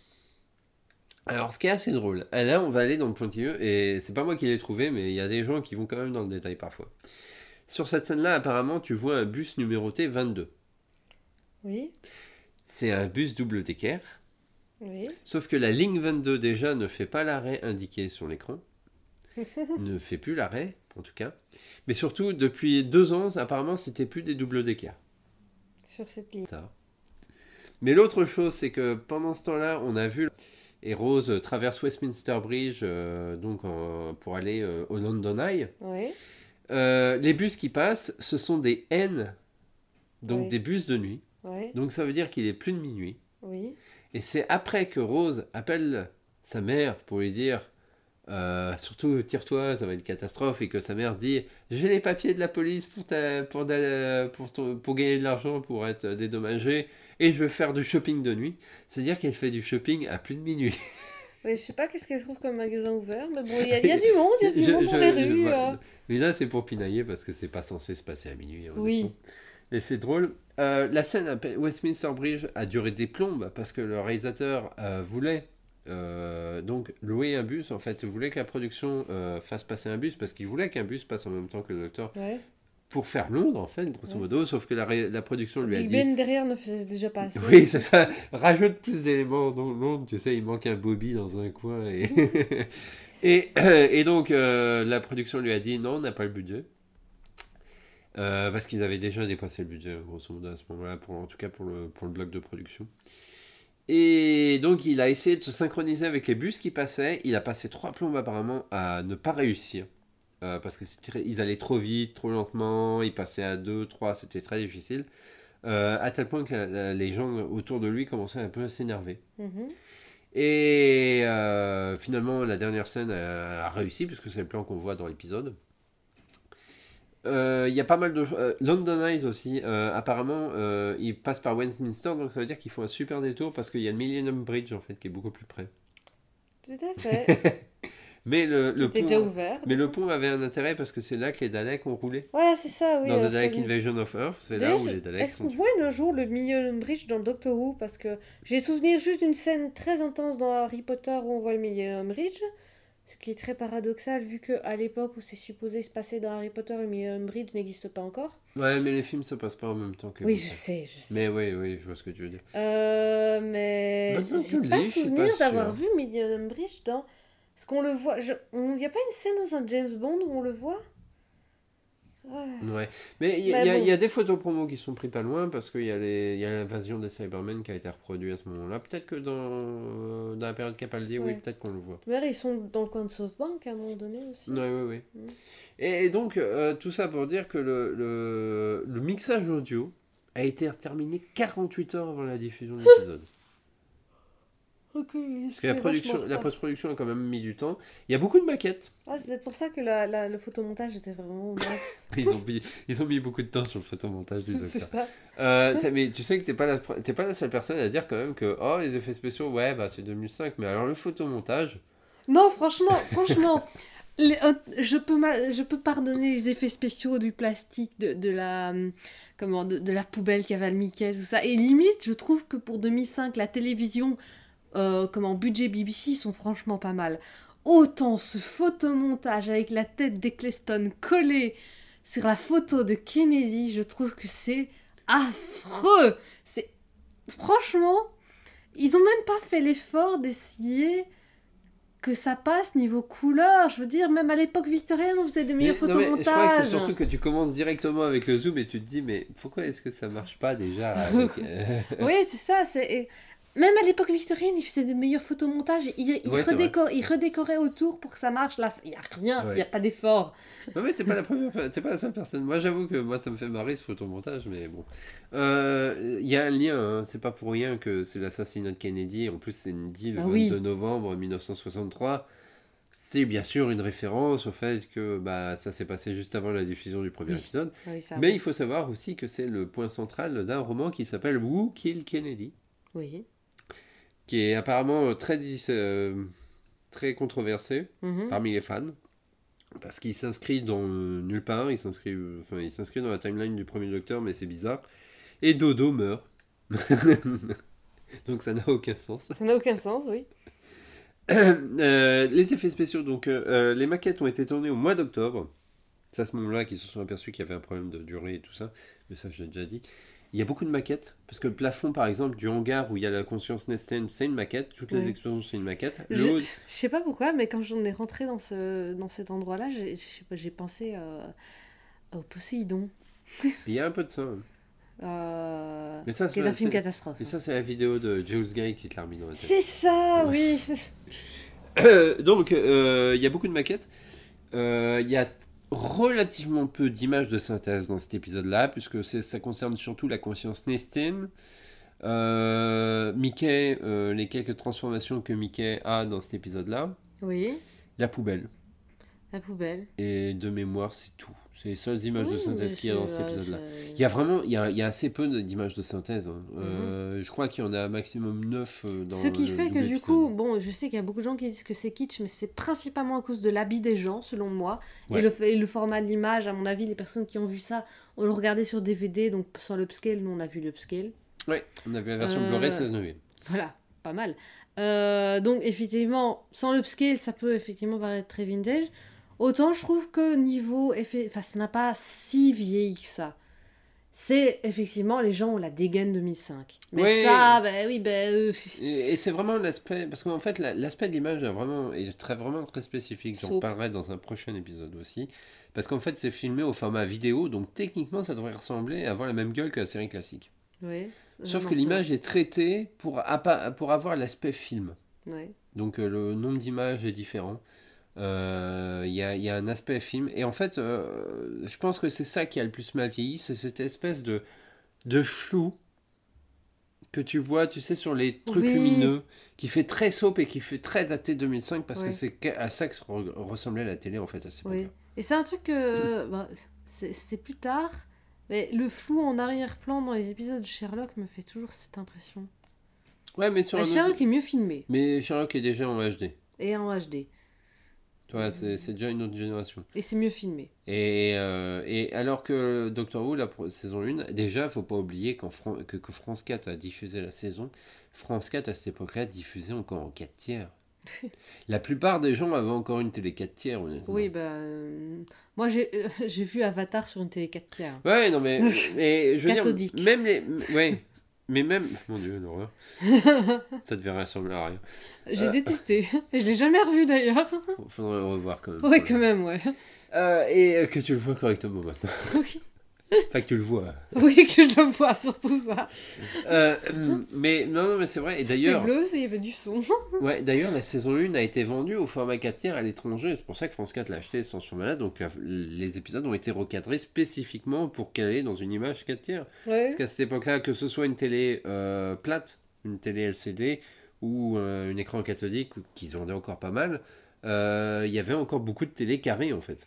Oui, et puis la plupart des, des, des chaînes diffusaient en, pas- et sur, en 4 tiers et pas en HD. Oui, pas en HD, c'était. euh, C'est tardif là, en tout cas en Belgique. c'est BBC passé- One était, je suis même pas sûr. Si BBC Non. One devait déjà être en HD à ce moment. Hmm, ça m'étonnerait. Non, Euh, bah non, ils y étaient pas. Non, ils y non, étaient ils y pas, étaient pas. non, non. Non, non, ils y étaient pas. Euh, Parce qu'il y a d'abord eu BBC HD, Oui. Oui, c'est vrai. et ensuite il y a eu BB BBC One et passé Et dans mes souvenirs, BBC HD, c'était pas à peu près période début Matt Smith? Faudrait que je regarde, ça je Moi, sais ça m'évoque début Matt Smith, mais bon. Parce que ça faisait partie des premiers moments où je suivais vraiment la série. euh, Mais c'était une période où tu pouvais regarder l'épisode en basse définition sur BBC One et sur, en HD sur BBC Oui. HD parce que tout le monde ne recevait pas BBC Oui, tout à fait. HD. Donc, euh, parce qu'il fallait avoir une télé HD pour recevoir tout ça. Voilà. Enfin, tout ça pour dire que. Et et il y avait la même chose avec la RTBF, ils- toutes leurs chaînes étaient dédoublées sur oui, le câble. bah, France Télévisions aussi, euh, TF1. Puis euh, finalement, ils ont tout, ils ont tout, Tout mis en HD. Ils se sont dit bon, bah, on va tout mettre au même bon, endroit. au bout d'un moment. Mais Ouais. c'était- en fait, c'était euh, c'était une limitation technique euh, des canaux. Ah ouais. Euh, c'est pour ça qu'il y a des chaînes France 4 est passé très tard à la HD. Euh, parce qu'en fait, euh, bah, ça dépend des- de ce que tu de la quantité Oui. d'informations que tu peux diffuser sur un canal. Mhm. Donc c'est dû à ça. C'était des canaux spécifiques en fait pour la HD. D'accord. Alors, tout ça pour dire que euh, des- de ce qu'on entend en fait sur la production, c'est difficile honnêtement de savoir exactement ce qui s'est passé avec la nouvelle série parce qu'en fait, on n'a toujours que le discours officiel et assez peu d'informations vraiment sur, euh, disons, de, de fond. Oui. Exact, on n'a pas les documents de production par exemple comme pour la Mhm. série classique. Mais euh, le bloc 1 a l'air d'avoir été quand même assez euh, chaotique. Oui. C'est ce qui en remonte. Et ça a été confirmé quand même, euh, grosso modo, par Christopher Eccleston quand il a enfin révélé pourquoi il est parti. Euh, D'une part parce qu'il n'avait pas apprécié ce que la BBC avait dit après qu'il ait dit qu'il arrêtait. Et aussi parce que, en fait, c'était le bordel pendant le tournage, en tout cas de ce bloc 1 et la majorité de la saison 1. Oui. Et il a, il- comme lui, il avait l'habitude de tourner en fait au cinéma, il n'en était pas à ses premiers rôles. Mhm. Il n'arrêtait pas de faire remonter les problèmes apparemment à la production. D'accord. Et la production ne faisait rien. Oui, il s'est fait lui ignorer quoi. Oui, et ça a pas trop plu ce que je. Et je pense que je, je comprends Christopher Eccleston parce que grosso modo, euh, bah, avait quand même plus d'expérience, c'est pour ça qu'il est que sur la saison 1, il me semble. T. Davis, c'est euh, même s'ils avaient déjà l'habitude de, de produire en fait des séries, une série de cette échelle, Oui. euh, ils allaient vers l'inconnu parce qu'ils lançaient une nouvelle série. Oui. Et bien sûr, il y avait beaucoup de- de- d'erreurs. Mhm. Euh, Keith Bog, dans une interview qu'il a fait pour une convention dernièrement, il disait justement que bah il a tenté des choses et grosso modo cette saison-là, en fait, c'est la saison de, bah, de l'expérimentation. Oui. Et en fait, finalement, Eccleston a un peu essuyé les plâtres. quoi. Oui, euh, Keith, Young- euh, Keith, euh, Keith aussi, Oui. parce que c'est un des réalisateurs qui n'a jamais retourné pour la série, Oui. qui est jamais revenu. Et pourtant, il a quand même un palmarès, euh, enfin, je veux dire, il a un long CV, quoi. C'était pas du tout son premier coup d'essai. Il travaillait sur EastEnders, c'est un de ses premiers boulots, je sais pas si Mhm. tu vois. Euh, donc, euh, pareil, soap opéra, il sait ce que c'est. Hein, tourner Ouais. en façon soap opéra, il, il tournait aussi pour des séries policières, il a Mhm. tourné pour- aux États-Unis, tout ça. Donc, il se connaissait. Et j'ai vraiment l'impression que vraiment, ce premier bloc, c'est un peu euh, ceux qui ont récupéré, euh, qui ont essuyé toutes les Tous les ennuis. toutes les, toutes les emmerdes. euh, parce qu'il y a eu beaucoup de retard qui s'est euh, qui, qui a commencé là en fait. Mhm. Donc euh, voilà, c'est ce qu'il y a déjà à dire sur cet épisode-là. La musique, Marigold, juste pour l'anecdote. Oui. Quand même, tu, me, je te, tu me regardes. Quand c'est que t'arrêtes T'en fais pas, on va passer après au, au- au portrait de la semaine. Ah, et encore ça Eh ben oui, encore ça.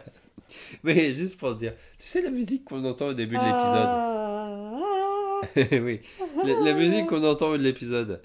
Euh, en fait, Murray Gold s'est inspiré d'un morceau qui s'appelle Cecilia Anne des Pixies. Ok. Et je te jure, tu l'écoutes, tu te dis, ah, c'est plus que, c'est plus qu'inspiré, hein, c'est quasiment la même chose, hein, grosso modo. C'est euh, musique électronique quasiment, euh, fait en tout cas euh, avec. J'irai écouter après. Euh, non, non, mais je parle de la musique de Marigold. Ah oui, Cecilia Anne, oui, oui, tu pourrais écouter après. Tu verras, c'est flagrant. Mais musique de Marigold, principalement électronique, mais on en parlera aussi plus en détail quand on fera son portrait de la semaine. Et je pense que maintenant nous allons passer au portrait de la semaine. Qu'est-ce que Ok. t'en penses?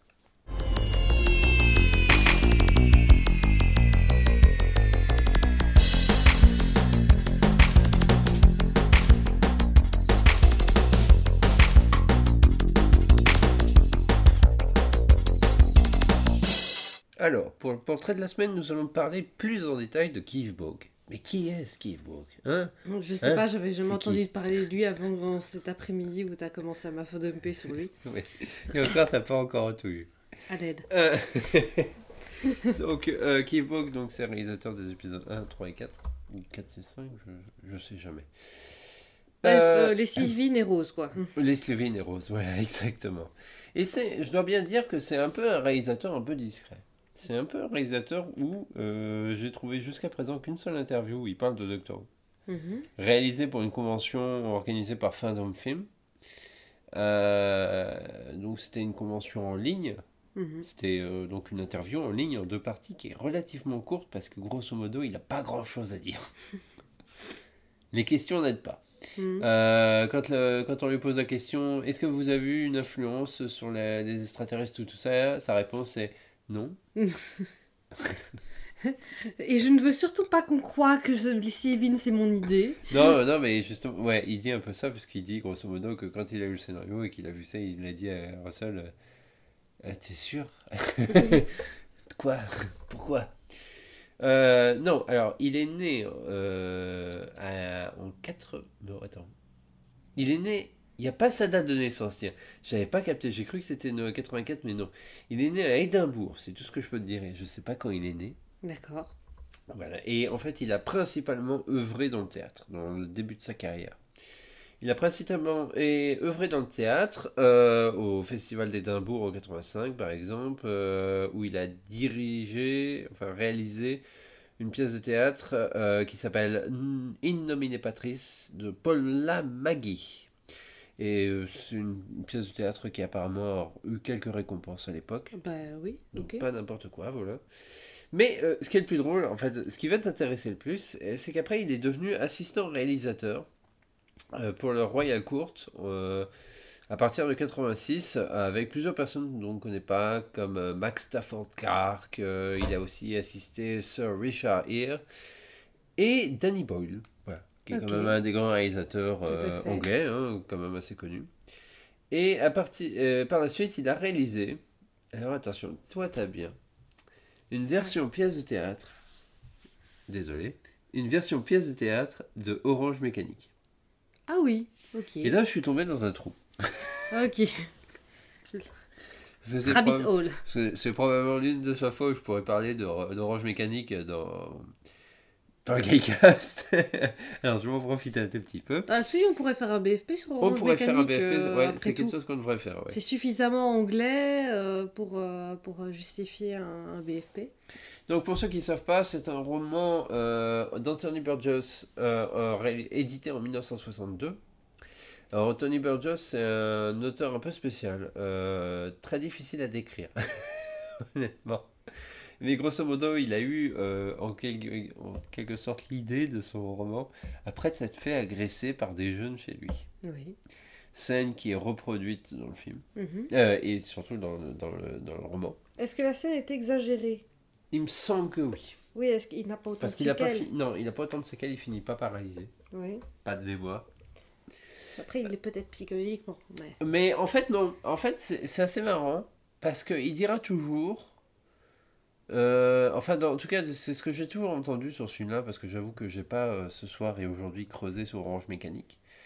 Euh, mais qu'il n'en avait jamais vraiment voulu aux jeunes qui l'avaient agressé. Mhm. Et qu'au lieu d'avoir une espèce de violence envers eux, ça avait fait l'inverse. Il avait voulu s'intéresser un plutôt à pourquoi. Oui. Et, euh, ça se ressent un peu dans le scénario. J'ai pas lu le livre, mais du film, c'est certain. alors, le roman est très difficile à lire. Oui, parce qu'il y a énormément de, de nouvelles. euh, De, de- comment Il utilise des mots Voilà. mm, qui euh, d'un jargon. Jargon, voilà, c'est ça. Euh, un jargon un, un peu spécial puisque c'est un mélange euh, de, de langue russe, de jargon russe, enfin il y a un peu de tout quoi. C'est un peu un mélange et euh, résultat, euh, c'est quand même un bouquin quand vous l'achetez, vous avez euh, un- une espèce de mini dictionnaire à la fin du bouquin Oui. pour vous aider à comprendre les mots. hein. Ah oui. Parce que sinon c'est assez compliqué parfois. Oui, un peu comme quand tu dois commencer à lire euh, 1984, parfois tu. C'est le bébé du dessus je pense. Oui, c'est le début du cycle. Euh, il a la même voix que les autres, c'est perturbant. Et, et donc, euh, euh, le bouquin est assez difficile à dire et il suit en fait les aventures d'un d'un jeune, Alex, qui a 15 ans dans le bouquin de mémoire, et euh, qui en fait euh, s'adonne au pire, euh, enfin à la violence. Ouais, euh, des exactions, il- ouais, des exactions, il frappe les gens, il vole des voitures, enfin bref. Et il va se retrouver à- à- en prison après avoir tué accidentellement quelqu'un. Oui. Euh, et en fait, il va subir encore plus de violence d'une certaine manière en prison. Et euh, il- maintenant, c'est en fait à partir de ce moment-là, c'est lui qui va subir plus qu'il ne va le faire. Oui. Et euh, C'est lui qui devient la victime de, de, de la société. de la société. Et en fait, le bouquin met en avant les différentes violences de notre société. Oui. Que c'est pas forcément euh, celle de simplement tabasser quelqu'un qui est le plus violent en fait. Oui. Et euh, c'est un bouquin qui est assez intéressant, un film par euh, Stanley Kubrick. Oui. Et, euh, très connu pour avoir été censuré en Angleterre euh, par Stanley Kubrick euh, suite à beaucoup de lettres de menaces qu'il avait Voilà, c'est reçues. ça, il a commencé à flipper. Il a commencé à flipper effectivement. Et surtout, ce que je ne savais pas, c'est que euh, Anthony Burgess en fait avait fait une adaptation de pièce de théâtre. Oui. Mais moi, je ne le savais pas. Désolé, tu me dis ça comme si. euh, Ouais, je savais qu'il y avait une pièce de théâtre, mais enfin, je savais pas qui est-ce qui s'en était occupé. Non, en fait, non moi, je connaissais euh. qu'une seule. C'était celle qu'il y avait eu au début des années 2000. Ça doit être aux alentours de 2003-2004, avec la bande originale de Céron. Ah ouais. Et apparemment, c'était une catastrophe. c'était une catastrophe. Et euh, donc, euh, j'ai eu beau creuser. Alors, j'ai découvert qu'il y avait eu plein d'adaptations depuis les années 80, en fait, de, de pièces de théâtre. Il y en a même une qui a fait une tournée au Japon. Euh, juste pour te donner une idée des artistes qui ont pu faire cette pièce de théâtre, j'ai essayé de la retrouver. Euh, Il y a eu un manga d'ailleurs, euh, d'Osamu Tezuka. Quoi? Ouais, Osamu Tezuka a fait une version manga euh, de, qui s'appelle Clockwork Apple. Et il est sorti en 83. Comme quoi, on découvre des Je choses. n'en ai jamais entendu parler. Pourtant, j'avais creusé Tezuka un peu, mais après, peut-être que c'est pas sorti en français. Ah, c'est possible. Et donc, euh, la version en 88, une version allemande de, de Orange Mécanique, avec la musique faite par le groupe punk rock des Totanossen. Ce qui n'est pas un mauvais, euh, ce qui est pas un mauvais groupe, pas du tout, surtout quand on connaît un peu la, la- la scène punk, euh, punk rock euh, allemande. Il y a eu d'autres versions. Y a eu- apparemment, il y en a une en 90 euh, qui a été. Il y a des refs à 2001 dans Clockwork Apple. Regarde cette planche. Attends. On regardera après. Ouais, on regardera après. on regardera après, mais ça a l'air drôle. Apparemment, celle de 2004 a été considérée comme étant la pire parce que c'est U2 et Bono qui ont fait la bande, bande originale. Et Oui. Anthony Burgess a dit que c'était la pire. D'accord. Donc moi je connaissais celle avec Céron, donc celle qui avait, fait, qui avait tourné un peu en France. Pas longtemps d'ailleurs. Euh, mais j'arrive pas à savoir en fait laquelle il a fait. Parce que c'est pas précisé sur la fiche Wikipédia et j'ai bio cherché. Et il faut savoir que sur la... maintenant sur le site de la Fondation Anthony Burgess, il y a la liste de toutes les adaptations de Orange Mécanique. Mhm. Euh, bah, euh, c'est jamais précisé. Donc je cherche encore. Peut-être dans un futur quelqu'un, je vous dirai laquelle c'est. Enfin bref, il a fait beaucoup de théâtre avant de se tourner vers le court métrage à partir de 1990. Alors, Clockwork Apple, c'est en fait c'est un recueil d'histoires. euh, Ah c'est ça. D'histoires courtes de Tezuka, mais à mon avis, ça a été, ça, si ça a été publié, c'est sans doute dans, les, dans toute l'anthologie des histoires courtes euh, en français. Et effectivement, il y en a une qui est inspirée de l'univers de Stanley Kubrick, plus Ah, que. ça. Plus que D'où voilà. le Clockwork Apple. Voilà, honnêtement, on, on- on reconnaît des, des, des images là, ça m'évoque le, le club euh, Moloko, là. euh, Ah ouais, le... ouais, ouais. euh, là, c'est 2001, oui. 2001, clairement. clairement 2001, donc voilà. Encore une bonne info que vous trouverez que dans le Gallicast. Et qu'on découvre en même temps. Hein. Et il va se tourner à partir de 1994 et 93 plutôt. Euh, il va se tourner vers la télé, il va devenir réalisateur pour la télé avec d'abord EastEnders où il réalisera quand même 15 épisodes. Mhm. Euh, the Bill, euh, Thief Takers, Thief Takers, pardon, Out of the Blue, City Central, Holby City. Apparemment, en 2004, il y a une série qui s'appelle Nylon, euh, qui est un drame de Channel 4 et qui a eu pas mal de succès. Oui. Avant de tourner dans Doctor Who en 2005. Ah oui. Après 2005, il ne fera plus jamais de Doctor Who. Il tournera des épisodes pour des séries comme Hotel Babylon, Strictly Confidential, Casualty, euh, Waterloo Road, Silent Witness, qui en France est traduit sous le titre euh, Affaires non classées. Ah oui. Euh, Meurtre au paradis aussi, il a réalisé quelques épisodes, deux épisodes exactement. J'ai vu assez peu de toutes ces séries. Oui, c'est des séries modernes, mais en gros, il tourne encore, euh, puisque dernièrement, en 2018, il a signé un épisode de la série Krypton, jeunesse de Clark Kent. Encore. Ok. Encore. Euh, je sais pas ce qu'elle vaut, je ne l'ai jamais vue. Euh, et la dernière en date où il est crédité, c'est For the People. Je regarde s'il n'y a pas un titre français, parce que parfois il y en a. En tout cas, maintenant il vit aux États-Unis. La série s'appelle For the People en France. D'accord. Voilà, il a tourné un épisode, euh, un seul épisode. Euh, maintenant il vit aux États-Unis et réalise aux États-Unis principalement. Il a réalisé un seul film, euh, qui est en fait un téléfilm qui s'appelle Future Shock Comet. D'accord. Non, Future Shock, deux points, Comet. Ok. Voilà, donc ça doit être un film catastrophe à mon avis. Probablement. Et un autre, euh, un autre court métrage qui s'appelle Amendment en 2014. Et euh, grosso modo, bah, c'est tout ce qu'il y a à dire sur euh, Keep Walk. Ok. Voilà, Orange Mécanique pour moi c'est le truc le plus intéressant anecdotique. Euh, J'aimerais bien savoir. En fait, je sais qu'elle est, c'est, une édition du qui a été dit, faite pour une, une édition du Festival d'Édimbourg, mais j'arrive pas à voir Certainement la pas date. filmé, donc. Euh, certainement pas filmé, ouais, il y a juste quelques photos. Apparemment, elle était bien, mais c'est difficile de savoir parce que Mhm. j'arrive pas à voir la date exacte. D'ailleurs, tu sais ce qu'on qu'on n'a jamais acheté de euh, comment de play, donc de euh, pièces de théâtre filmées? Bah, c'est- si, non Non, je ne pense pas. Non, c'est vrai, on en a pas. Euh, pourtant, il y en a certaines qui existent qui sont intéressantes, notamment il y a le Richard III avec David Tennant. Dans les Richard III avec C'est David vraiment Tennant. bien qu'on ait. Bah, toutes les pièces de Shakespeare, Oui, modernes, oui. grosso modo. Enfin voilà, euh, c'est à peu près euh, déjà pas mal ce qu'il y a à dire sur ce réalisateur, mais euh, je vais creuser. Honnêtement, je vais encore creuser pour voir si je trouve pas une autre interview. Parce que honnêtement, l'interview qu'il a faite récemment, je comprends qu'il n'ait pas grand chose à dire, parce que quand tu vois sa filmographie, Doctor Who c'est une goutte d'eau dans un vase. Ouais, ouais, ouais. Bon, après, effectivement, il a, il y a le côté Ah ouais, c'est quand même le premier épisode de la nouvelle série, mais bon, il s'est tellement vite fait jeter que. Bah ouais, c'est ça, c'est assez difficile de savoir en fait, grosso modo, si c'est lui qui a pas voulu travailler ou si on a trop considéré que son travail n'était pas assez bon. Mhm. Parce que quand on regarde les trois épisodes qu'il a réalisés, euh, c'est pas non plus les chefs-d'œuvre de la saison 1. Quoi. Et finalement, euh, comment. Oui, c'est peut-être pas des chefs-d'œuvre, mais comment a été reçu cet épisode 1 et même la Très saison très bien. Très très bien. Très très bien, honnêtement, ça a été un succès critique. Comme public. C'est Ouais. vraiment le- l'épisode 1 qui a relancé la série, quoi. Les gens étaient conquis. Euh, chose que je n'ai pas dit, c'est que c'est le premier épisode à avoir fuité sur internet. C'est vrai? Ouais, il avait fuité à l'époque. euh, apparemment, ce serait un Canadien qui aurait diffusé l'épisode. Euh, Puisqu'il y avait déjà des. euh, en fait, euh, il y avait des VHS de presse qui avaient été envoyés à certains journalistes. Ah. Des VHS. Waouh Je les ai vus. J'ai vu une- un gars qui parle beaucoup de Blu-ray Doctor Who qui a, qui a justement ces VHS-là. Euh, elles sont ultra rares. Bah, tu honnêtement, m'étonnes. Surtout maintenant.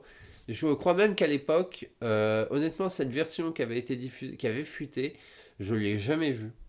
Je sais juste que la version qui avait été diffusée quelques jours avant la diffusion télé pour la presse, euh, il n'y avait pas les génériques définitifs. La musique du générique, c'était pas celle de Murray Gold, c'était celle euh, de Delia Derbyshire. Ok. Et il y avait très, quelques légères différences dans le montage, mais apparemment c'était quand même l'épisode assez finalisé. Mais vu que le montage audio a été finalisé 48 heures avant la diffusion, c'est peut-être pour ça que ça semblait un peu... Et je pense que le montage qu'il y a sur la VHS, c'est le même. Oui. Je pense que c'est une version non finalisée. Et euh, bah, c'est le premier épisode à avoir fuité sur Internet, quoi. Mhm. C'est- dingue. Oui, donc euh, dinosaure. euh, comment il s'appelle déjà? Ah non, c'est pas... C'est euh, les épisodes de la saison 8. Oui, mais il y a un dinosaure dedans. Ah oui, euh, oui, oui, c'est le- quand le dinosaure est sur la tamise. Ouais, c'est ça, euh, comment... Euh, C'était pas les premiers à c'est avoir Deep fuité. Breath? Ouais, c'est Deep Breath. Deep Breath, c'est ça. qui avait fuité. Bah, je crois que la première moitié de la saison avait fuité. un peu. Je les ai d'ailleurs, des épisodes, je les avais téléchargés à l'époque. Ah, J'avais pas fait fuiter les infos, moi. Ah, Je les bien. avais regardés, mais j'avais rien dit. dit. Et je, je crois que je les avais même pas tous regardés. Ouais, bah à un moment donné, euh, c'est marrant à avoir, mais c'est Bah, pas ils sont marrant à vraiment, regarder, vraiment quoi. pas finalisés. hein, les C'est- pas marrant à regarder, quoi, Ouais, c'était vraiment, euh, tu profitais pas de l'épisode, honnêtement. Si tu faisais, si t'avais un avis sur les épisodes à partir de cette version-là, honnêtement, euh, C'était une mauvaise foi. ouais, c'était une mauvaise choix. Mais euh, j'ai jamais réussi à trouver la version de Rose qui a fuité, et je pense que maintenant elle est quasiment impossible à trouver. À moins d'avoir les VHS. Oui, et surtout, bah, maintenant elle est perdue dans les limbes d'un- d'une partie d'internet qui a disparu en fait. Oui. Parce qu'on se rend pas compte, mais depuis 2005, en fait, il y a une partie d'Internet qui a un peu disparu. Il y a des sites qui se sont arrêtés, il y a des Oui. plateformes qui ont arrêté, puisqu'il n'y a plus de site free.fr, il n'y a plus de Lycos, il n'y a, plus, euh, Ouais, ouais. il y a plus tout un tas de plateformes Ah, qui permettaient d'avoir des sites gratuits. blindé de trucs. ce Ouais. Il y a, il y a- il y a des sites qui n'existent plus, et je- si tu n'as pas l'adresse exacte, c'est impossible à les retrouver dans Internet. Archive. Euh, les réseaux sociaux ont fait beaucoup de mal à ce niveau-là parce qu'ils ont essayé, ils ont uniformisé en fait la manière dont on utilisait Internet. Ce qui est une bonne chose pour, certains- pour une certaine manière, mais mauvaise pour d'autres parce qu'il y a tout un tas de sites qui ont disparu. Mais les sites en général ne sont plus. bah, Plus autant visités qu'avant. Voilà, il y a. Et surtout la manière dont on utilise Internet maintenant n'est plus du tout la même qu'en non, 2005. non, quoi. non, non, on, on ne fait que consommer que des, des, des fils auxquels on s'abonne. Finalement, c'est devenu des flux RSS, mais sur lesquels on ne clique jamais. Oui, c'est ça. Et, mais il faut pas oublier, par exemple, qu'en 2005, il y avait le site officiel de Dr. qui venait juste d'être fait. Il y avait des jeux en flash. Et tout le flash a disparu. Oui, maintenant, euh, tu- si, il y a des- apparemment, il y, a il y a un émulateur pour pouvoir le faire tourner. Oh, c'est vrai Ouais, ouais. Donc, euh, il y a certains jeux où c'est faisable, mais il faut aller sur Internet. Ah, ça, veut dire, ça veut dire que je pourrais retourner sur euh, Note Doppler. Peut-être, si, ça, Oh, si ça existe encore. J'ai passé des journées de cours sur ce site. Je suis incapable d'écouter un cours si je ne fais pas un truc en même temps. En l'occurrence, quand j'étais en secondaire, je dessinais. Et quand j'étais en cours su- supérieure, euh, je, je jouais sur notre Doppler avec des petits jeux en flash. Oh, c'est beau ça. Genre Blazix. Ah, j'adorais Blazix. Moi, je me rappelle surtout de- du site de tfou.fr. Ah oui, non, ça non. C'est sûr, je sais. Mais euh, voilà, euh, 2005, ça fait quand même loin. Ça, Oui. Ça, ça fait, ça t'a pas fait bizarre de revoir l'épisode? Bah, en fait, c'est. euh, comment Ce qui m'a vraiment perturbé, c'est- l'esthétique des vêtements des gens. Ouais. J'avais vraiment l'impression d'être revenue à mon adolescence c'était très perturbant. En fait, ce qui m'a achevé, c'est dans les dix premières secondes, elle prend un sac Puka Ouais. et je pense que c'est ça qui m'a achevé dès le début. Quoi. Oh là, cette pouca Oui, c'est à peu près ce que j'ai dit, ouais. Voilà. Ah. Et ben c'est sur ces bons mots qu'on va se quitter pour ce Gaycast. Euh, la semaine prochaine, on va bas- euh, non pas la semaine prochaine, au prochain Gaycast, on va bien sûr parler de Du second épisode. du de- second épisode dont j'ai oublié le titre. C'est oui, bah, c'est celui euh, avec avec Cassandra. Oui, avec Cassandra, Voilà. avec la Terre qui explose et le satellite. Toxic. Voilà. Et bah, si vous avez écouté jusqu'au bout, moi je vous conseille de mettre en commentaire quelque part sur Discord ou sur Facebook pizza. Pizza. Pizza. Euh, voilà, si vous avez écouté jusqu'au bout, et n'hésitez pas, n'hésitez pas à nous suivre et à nous écouter pour le prochain épisode parce qu'il y a encore plein d'infos à dire sur la série de 2005, des choses qu'on ne dit pas toujours. Ouais. Allez, va voum Va boum. Merci d'avoir écouté le Gallicast. Si vous avez aimé, n'hésitez pas à laisser 5 étoiles sur Apple Podcast et même un commentaire. Nous sommes disponibles sur Apple Podcast, Google Podcast, Spotify et bientôt Deezer. Vous pouvez également visiter le site gallifrance.net et même rejoindre notre Discord et notre page Facebook. À bientôt.